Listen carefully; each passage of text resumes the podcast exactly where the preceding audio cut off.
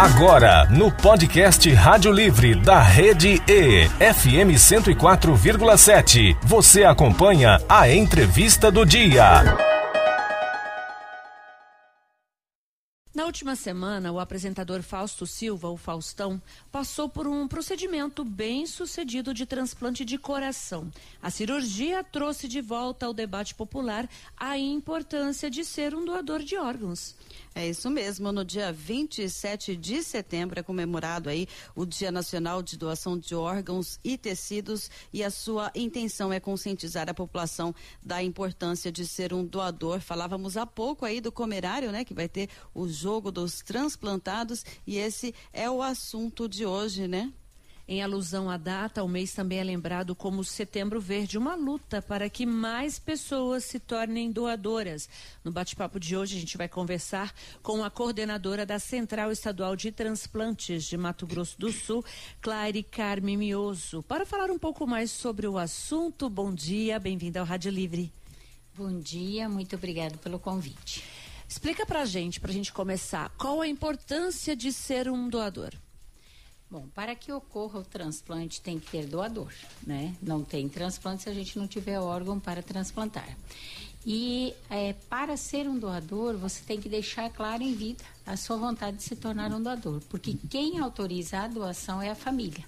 Então, quando a família ela não conhece a vontade da pessoa, ela tem mais dificuldade para aceitar a doação. Então, o importante é você deixar claro em vida a sua vontade de se tornar um doador, porque quem autoriza a doação é a família. Quando a gente fala em doação de órgãos, né, você tem que deixar muito claro isso para a família.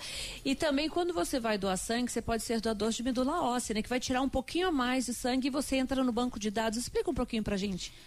Na verdade, quando você faz, quando você colhe aqueles 5 ml de sangue para fazer o cadastro, que daí seu nome, você faz um exame e fica o seu cadastro no Redome, que é o Registro de Doador Voluntário de Medula Óssea no Rio de Janeiro.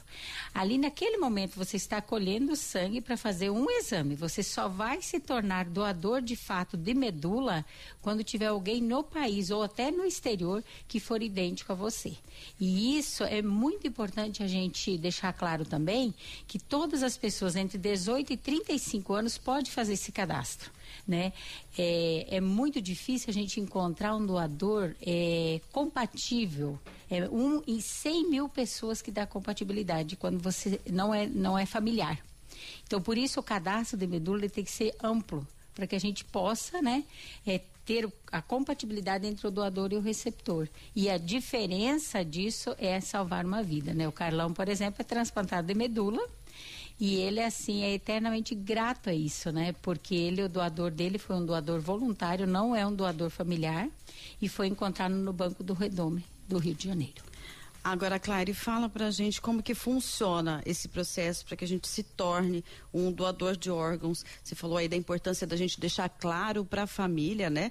E ainda existem muitos mitos, né? Eu mesma já escutei alguém falar assim, olha, é, é arriscado você colocar que é doador de órgãos, que você vai entrar no hospital e tal. Explica pra Vou gente melhor. É, tirar o órgão, tem, né? Não, nossa, você nem morreu, tem muito isso. Tirar. Tem essa coisa é. na cabeça, né? É, na verdade, é, há um tempo atrás a gente tinha uma lei que era a lei presumida. Quando você colocava na identidade ou na carteira de motorista que você era doador, automaticamente você era um doador. Só que essa lei ela foi muito, muito, é, não foi bem aceita e as pessoas passaram a colocar na carteira de identidade não doador. Então, essa lei não existe mais, hoje é a lei do consentimento familiar, ou seja, a família vai ter que autorizar mediante duas testemunhas. E é muito importante essa questão assim, a pessoa é, é, muitas pessoas têm medo, né? Mas nós temos o diagnóstico de morte encefálica, que é um diagnóstico de morte, que é feito por dois médicos de, é, de especial, é, dois médicos diferentes, é feito então dois exames clínicos, um exame gráfico que realmente constata a morte da pessoa.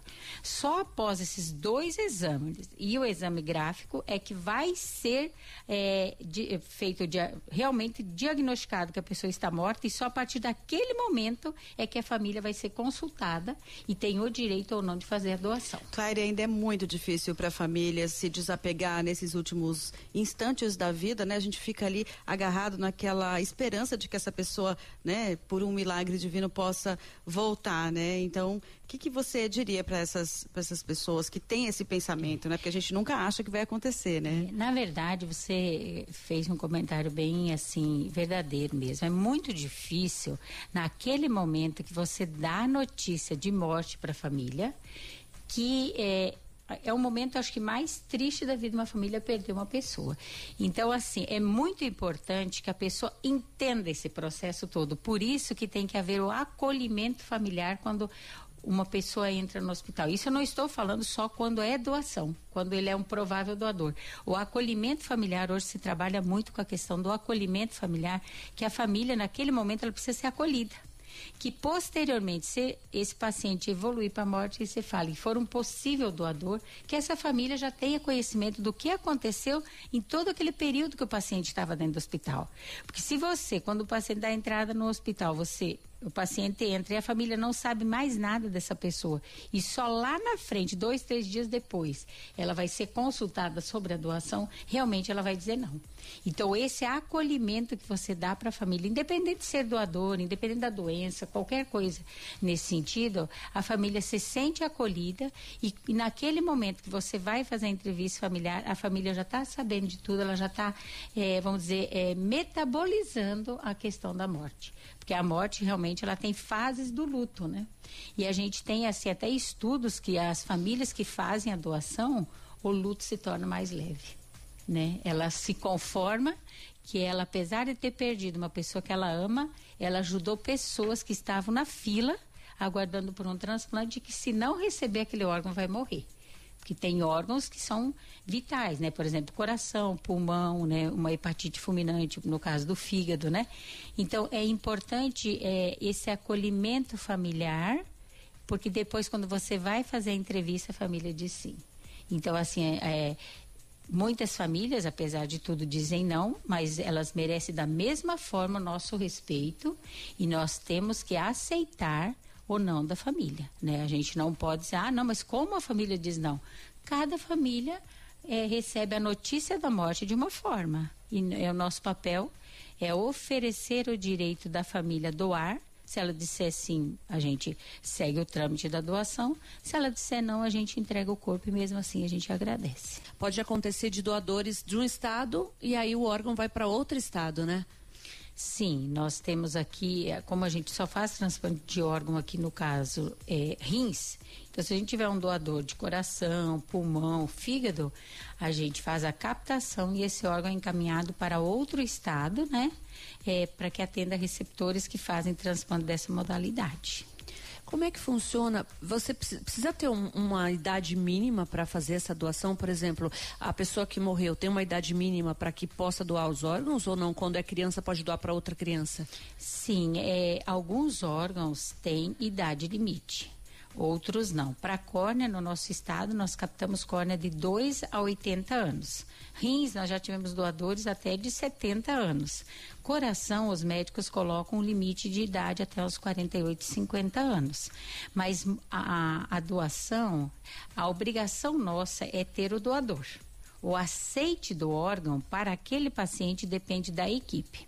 Então, muitas vezes uma equipe diz não para o órgão porque ela acha que aquele órgão não é o ideal para o paciente dele. Mas a outra equipe aceita. Então, o aceite do órgão depende da equipe transplantadora que vai realizar o transplante naquele receptor. E é tudo muito rápido, né? Tem o tempo, é correr contra o tempo, a partir desse momento até chegar ao, a quem vai receber o órgão. Exatamente, né? Por exemplo, o coração é quatro horas, o pulmão entre a retirada e o, e o transplante também é quatro horas, o fígado 12 horas e o rim, que é um órgão que tem mais tempo, que é 24 horas.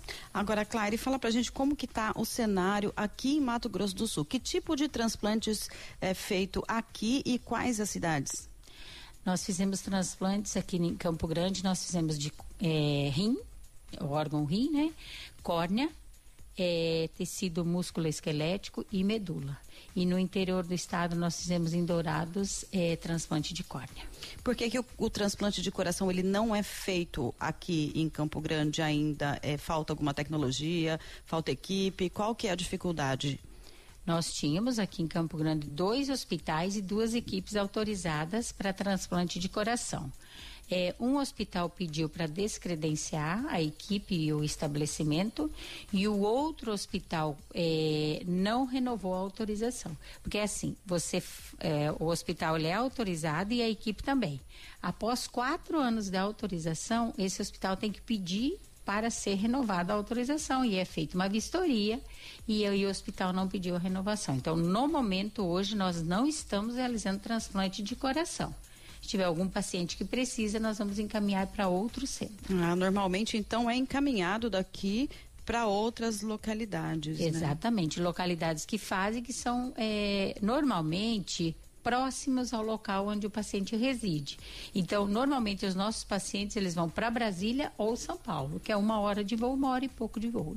Agora falávamos aqui no intervalo a respeito do sigilo do transplante, né? Do doador para quem recebe, né? É, qual que é, como que é essa política que é, implementou essa questão do sigilo? Por que a necessidade de quem recebe não saber quem foi o doador? Então, é um decreto né, do Ministério da Saúde é, que é, não pode ser passados os dados do doador para quem recebeu e nem quem recebeu vai saber quem foi a família que doou. Isso é para proteger tanto o paciente como o familiar. Porque, é, vamos dizer assim, muitas famílias doam e nunca mais querem saber quem recebeu e nem gostam que toque nesse assunto. E mesma coisa quem recebeu. Muitas vezes a pessoa que recebeu, ela comenta, meu Deus, eu, teve que alguém morrer para eu continuar vivo. Então, cada pessoa a, é, recebe de uma forma a questão da doação e o transplante. E a gente respeita e, portanto, existe esse decreto que inibe você passar os dados do doador e do receptor. E como está a, a, fila aqui em Mato Grosso do Sul? É, nós temos hoje em torno mais de 400 pessoas aguardando por um transplante de córnea, em torno dos 410, 415 pessoas, e temos também em torno de 160 pessoas aguardando por um transplante renal. É, a nossa fila de córnea, ela já foi uma fila zerada, no país e hoje a gente está com tudo, todos esses pacientes na fila, né?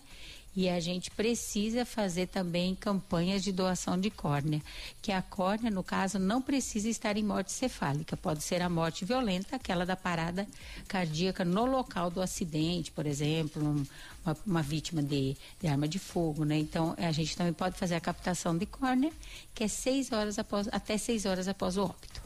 7 horas e 49 minutinhos, tem participação do ouvinte. Fala Bernardo Quartim, bom dia Eva Regina. Bom dia. Olha, vamos falar uma verdade para vocês, hein? Eu tô pra ver gente mais ruim de volante do que Campo Grandense. Meu pai do céu, é cada bizarrice que fazem. Essa semana que passou, o tanto de gente que teve aí de, de acidente, né? Provocando acidente, o tanto de capotamento dentro da cidade. É brincadeira, Ô, gente. Vamos prestar mais atenção, vamos lá largar o celular na hora de dirigir, né? Prestar atenção no que está acontecendo na sua frente, atrás e do lado do seu carro, né? Não custa nada, né, Bernardo? Bom dia, Júnior Ferreira. Tá dando a dica, hein? Júnior Ferreira, muito obrigada pela sua participação. Tem uma participação também no nosso canal no YouTube. O Gildo Pereira diz: Bom dia, amigos e colegas. Estamos vendo o programa aqui em Porto Murtinho. Olha. E o Jairton Costa, estamos coletando imagens para o programa Cidades em Ação. Manda um alô aí Obrigada, Gildo, pela sua participação, viu? Bom trabalho para vocês. Clare, agora es, explica pra gente essa questão também. A gente fala muito, né, em, a, a, importância de doar sangue, a importância de salvar vidas, seja doador de sangue, seja doador de medula, seja doador, né, de, seja, é, eu lembro que na, na, minha identidade tinha, né, doadora, né, porque a gente até explicava sobre isso. Mas é importante você poder ter essa oportunidade de salvar uma vida, ou aliás, pode salvar várias vidas, né? Exatamente. Um doador, dependendo do, dos órgãos que doa e dos tecidos, ele pode salvar até oito vidas e os tecidos podem é, salvar N pessoas, porque, por exemplo, um doador de osso, ele, ele pode fornecer osso para vários receptores. Então, a, a importância de se falar sobre isso, né? De deixar claro isso em vida, né? Não tem nada que você possa fazer. Se você, você não pode deixar um documento por escrito, porque é a família que tem que autorizar. Então, o convencimento seu tem que ser o convencimento em vida para a sua família, que vai ser a pessoa que vai autorizar a doação. Então, Agora, isso... ah. Claire, me surge aqui uma dúvida. É, no caso da pessoa que morre como indigente, não tem família, de repente um morador de rua, alguma situação desse tipo, não tem como é, fazer essa doação? Não tem. Não tem, porque se a gente. É, acontece muitas vezes da pessoa morrer e não ter familiar. E aí não ocorre a doação. Não ocorre porque a família que tem que autorizar a doação mediante duas testemunhas. Por isso o sistema ele é complexo, mas ele é transparente. Então isso deixa uma uma certeza que realmente é feita a coisa correta. Indigente, pessoas que que às vezes morrem aqui, moram sozinhas, né? Infelizmente não infelizmente não, eu digo felizmente não tem a doação, porque a família ela tem que saber é, nesse momento que ela tem que autorizar a doação. E isso fica seguro e transparente o sistema com essas campanhas, né, fizemos até várias corridas né, da Central de Transplantes, essas campanhas de conscientização, isso ajuda a pessoa a entender melhor, a família a entender melhor a importância e, e tirar um pouquinho, a gente, a gente, fica com algumas coisas na cabeça, né, que nem a Vivi falava essa questão de falar, não, de repente vai tirar meus órgãos, eu nem morri, já vão, já podem, já pode acontecer. Então tirar essas coisas da cabeça que realmente não existe, é uma coisa que vão colocando, né, na sua cabeça, essas campanhas ajudam bastante. Com certeza, Eva. Campanha é essencial para o processo de doação. Você precisa conversar sobre isso. Você pode ver que eh, em estados onde as campanhas eh, são contínuas, né? Porque nós estamos no Setembro Verde, que é o mês do doador. Porém, a doação não ocorre só em setembro. Ela ocorre o ano todo, existe óbito o ano todo, existe pessoas aguardando para transplante o ano todo. Então, as campanhas elas têm que ser contínuas e tem que ser campanhas bem feitas e esclarecedoras e elas têm que ser produzidas e, e, e, quando você faz uma entrevista, alguma coisa assim, com pessoas que realmente entendam o assunto porque uma conversa mal conduzida, ela, ao invés de aumentar a doação, ela pode diminuir a doação. Então, as campanhas são essenciais para que a gente tenha um aumento do número de doadores. Estão previstas várias ações para este mês? Sim, nós, nós já fizemos, já, ao longo do ano, a gente faz sempre palestras, né? A gente está fazendo muita capacitação em hospitais para médicos, né? Porque o que, que acontece? O doador está dentro do hospital. Então, o profissional médico ele tem que entender que aquele processo depende dele. Então a gente fez várias capacitações esse ano para médicos, enfermeiros, psicólogos, assistentes sociais, que, é, que são as pessoas que estão ali naquele momento que chega o paciente, né? E mais, é, é, nós estamos também fazendo, vamos fazer na universidade, né? Nas universidades, que eu acho que é onde são formadores de opinião, de opinião, né? Os alunos, né?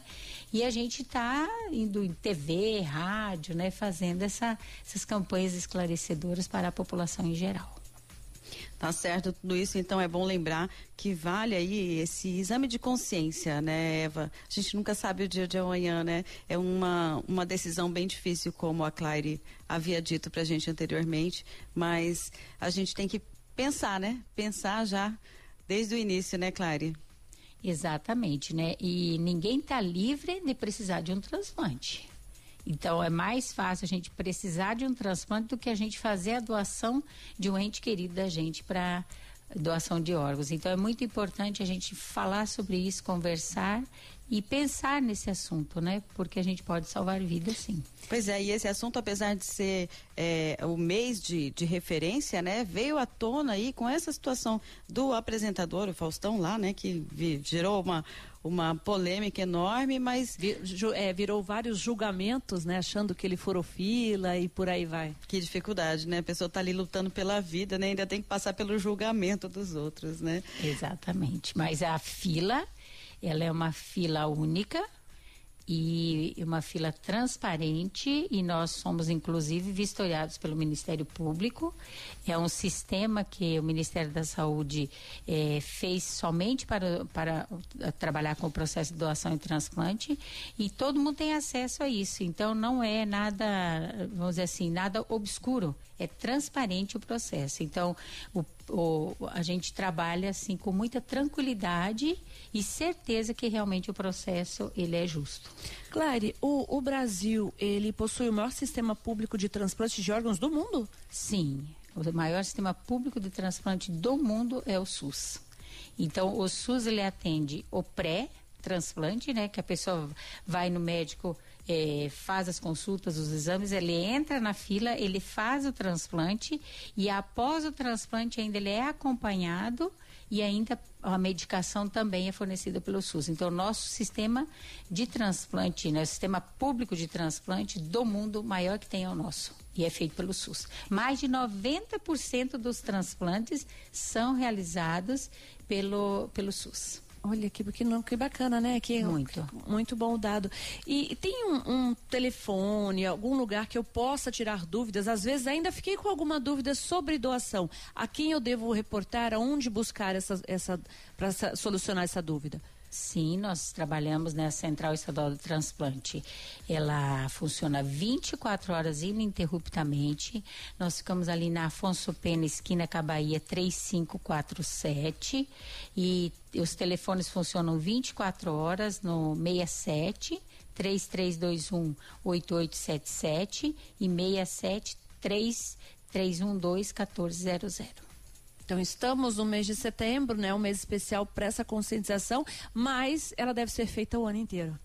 Com certeza, né? Não existe só óbito em setembro e nem transplante só em setembro. Então, isso tem que ser campanhas contínuas e falar sempre sobre esse assunto com a família porque é a família que vai autorizar a doação. Vencer esse tabu, né? Vencer esse tabu é importante, Claire. Muito bom esse assunto de hoje, Eva.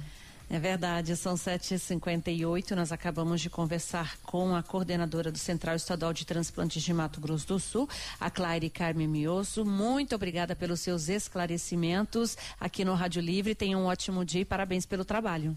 Obrigada pela oportunidade, né? Estamos à disposição para atender a população, quiser ligar, tirar dúvidas, estamos, funcionamos 24 horas. Muito obrigada, Clara. Nossas portas estão sempre abertas aí quando tiver campanhas de conscientização para que a gente possa divulgar também. Tá bom, muito obrigada. Você conferiu a entrevista do dia no podcast Rádio Livre da Rede E FM 104,7.